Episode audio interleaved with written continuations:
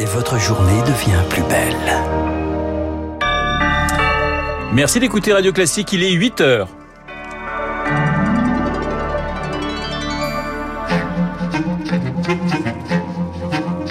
7h, 9h, la matinale de Radio Classique avec Renaud Blanc. Le contrôle du pass sanitaire et ses premières tensions, insultes, violences, même parfois, témoignages assez effarants dès le début de ce journal. Les indicateurs sanitaires continuent de se dégrader. C'est le cas notamment en Haute-Corse où le masque redevient obligatoire. Et puis, la Sardaigne décrète l'état d'urgence. L'île est ravagée par de violents incendies. La France envoie deux Canadaires pour aider les pompiers italiens. Radio classique.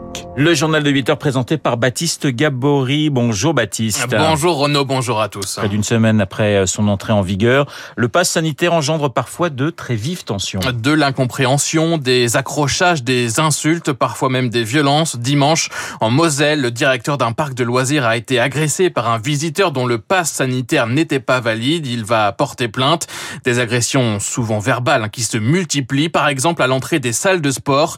Elin Citera est propriétaire des salle Intervalle. L'un de ses salariés à Lyon a été violemment pris à partie hier par un adhérent cet adhérent a violemment refusé d'être contrôlé. Il a insulté le salarié de façon très violente et dégradante. Il s'est approché, a menacé physiquement le salarié. Il a eu peur. Alors évidemment, des cas comme ça, on en a peu, mais ça vient euh, bah, dans un climat général qui est très compliqué. Ça va de ces gens-là qui sont agressifs à des gens qui nous en veulent, nous traitent de collabos, nous parlent de Shoah. Ah bah nous, on a des avis, vous pouvez vérifier, on a des avis Google où les gens nous traitent parce qu'on met en place le pass sanitaire de collaborationnistes euh, qui ne veulent pas porter une étoile jaune. Moi, il y a des agents qui nous écrivent en disant, vous, comme vous m'excluez de votre club, bah, je fais opposition au prélèvement. Il y a des salariés auxquels on demande des efforts, on leur fait faire des heures supplémentaires, ils travaillent plus tard le soir. Et en plus, ils se font euh, malmener, voire agressé, ça devient difficile de gérer ça et de supporter ça. Des adhérents par ailleurs beaucoup moins nombreux dans ces mêmes salles de sport depuis la semaine dernière avec selon le syndicat professionnel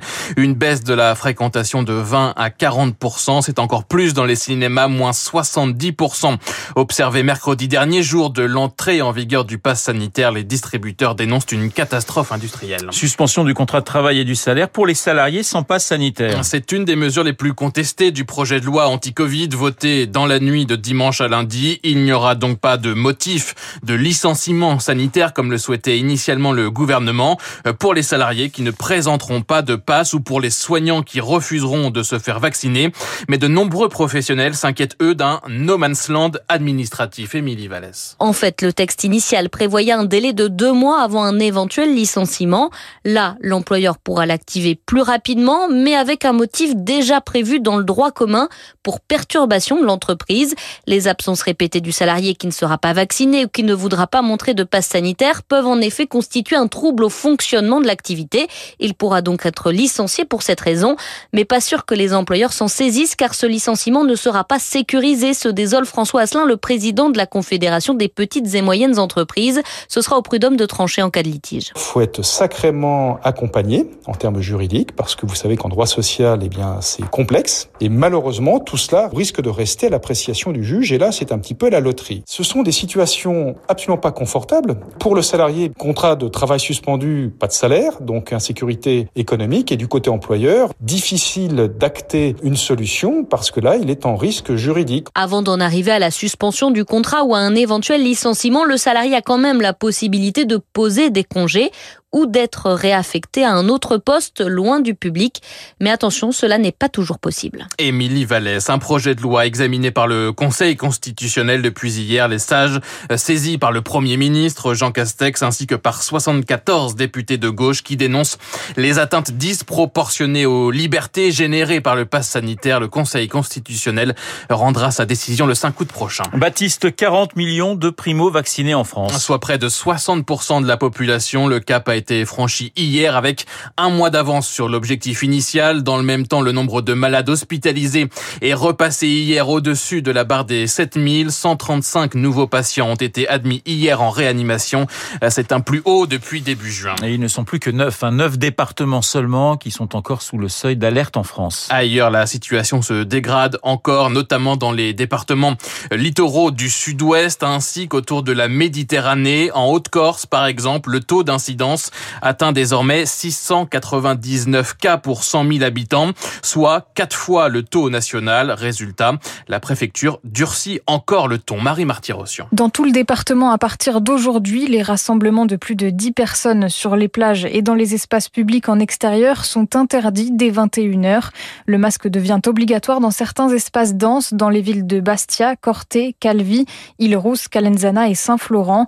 Des décisions qui tombent à pic dans une période de forte hausse des contaminations, estime Pierre Guidoni, le maire de Calenzana sommes en pleine saison estivale. Le virus, malheureusement, il ne s'arrête pas à une colline. Il va s'étendre sur l'ensemble de l'île. Au départ, les plus gros foyers étaient sur la Valagne, mais maintenant ils sont à Saint-Florent, ils sont à Bastia. Si on veut quelque part sauver des meubles, prenons le maximum de sécurité, gardons les distances, mettons des masques. Je pense que c'est important. À compter du 1er août, d'autres mesures devraient entrer en vigueur. Les bars et les restaurants fermeront à partir de minuit et il faudra déclarer en préfecture les événements festifs comme les mariages ou les anniversaires de plus de 50 personnes. Le préfet de Haute-Corse a promis de la pédagogie pour les premiers jours avant l'application de contraventions. Et ces dispositifs ont vocation à être évalués régulièrement avec les professionnels concernés et pourront être assouplis ou durcis si nécessaire. Marie Martyr-Rossian. Radio Classique, le journal. Baptiste Gabory. Pratiquement 8h07 sur Radio Classique. Gérald Darmanin dénonce une tentative d'assassinat. Le ministre de l'Intérieur était en déplacement hier soir au commissariat de Créteil, venu soutenir les trois agents victimes d'une attaque au mortier dimanche à Bonneuil-sur-Marne. L'un des trois agents a été gravement brûlé dans le dos. Six mineurs ont été arrêtés. Leur garde à vue a été prolongée hier soir. Par ailleurs, le Premier ministre Jean Castex a lui annoncé hier une hausse du budget du ministère de l'Intérieur, 900 millions d'euros supplémentaires l'an prochain.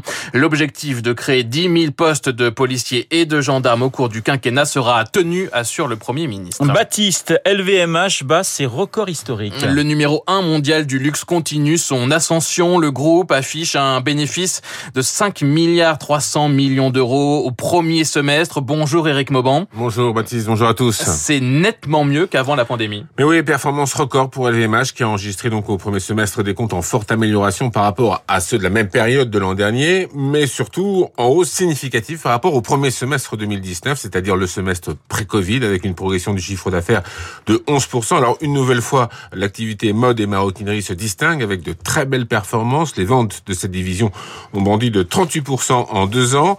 Celles des vins et spiritueux ont progressé de 12% sur deux ans. Celles des montres et joailleries, 5%, dans un environnement marqué par le début de sortie de la crise sanitaire et encore par l'absence de reprise des voyages internationaux. Eh bien, les grands grandes marques du groupe sont parvenues à tirer leur épingle du jeu. Par région, le groupe signale une croissance soutenue des ventes en Asie et aux États-Unis et une reprise progressive pour ce qui est de l'Europe. Merci beaucoup, Eric Mauban. La France, Baptiste, la France au secours de la Sardaigne. La Sardaigne de violents incendies ravagent donc l'ouest de l'île depuis trois jours. 20 000 hectares de végétation sont déjà partis en fumée. L'état d'urgence a été euh, décrété. 7 500 pompiers italiens euh, sont mobilisés sur le terrain, mais les feux ne sont toujours pas contenus.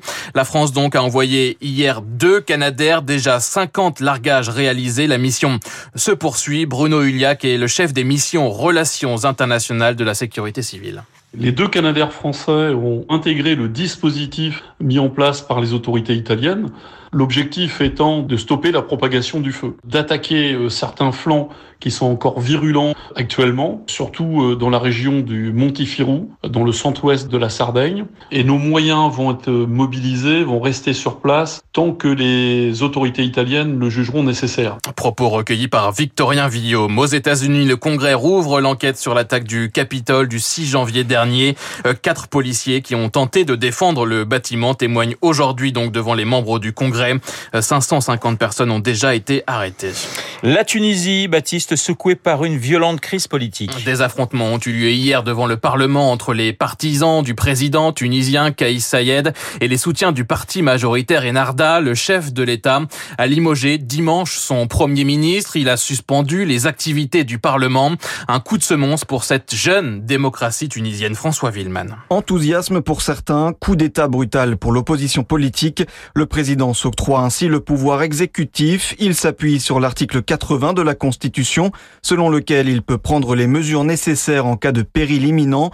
Un texte flou, selon Nerdra Sherif, politologue spécialiste de la Tunisie. Il ne définit pas spécifiquement quelles sont les conditions exceptionnelles ou la situation de ce qu'on appelle de péril imminent pour le pays. Il n'y a pas de définition claire de ce terme, donc euh, qui est laissé un peu euh, au jugement des acteurs politiques pour donc prendre ces mesures. Et euh, deuxièmement, le type de mesure qui peut être prise durant cette période n'est pas Une décision qui intervient en pleine crise économique et sociale aggravée par la situation sanitaire. Mais ces annonces sont surtout le résultat d'un blocage politique qui dure depuis les élections présidentielles de 2019, selon la chercheuse. On a eu des élections qui ont donné un Parlement extrêmement fragmenté, avec donc aucune majorité claire qui se dessinait au Parlement, avec beaucoup de nouveaux partis, beaucoup de nouvelles figures, donc une grande difficulté à s'entendre, à former des coalitions. Et d'un autre côté, on a un président qui a été élu, qui est un indépendant, qui n'a pas de parti politique derrière lui et qui donc fait face à ce Parlement éclaté. En agissant ainsi, le président veut montrer qu'il écoute la colère du peuple et qu'il veut changer la donne. Il a un mois pour trouver une sortie de crise en s'entendant avec les différentes forces politiques. François Villeman, on termine avec les JO, Tokyo et une grosse surprise ce matin, la numéro 2 mondiale,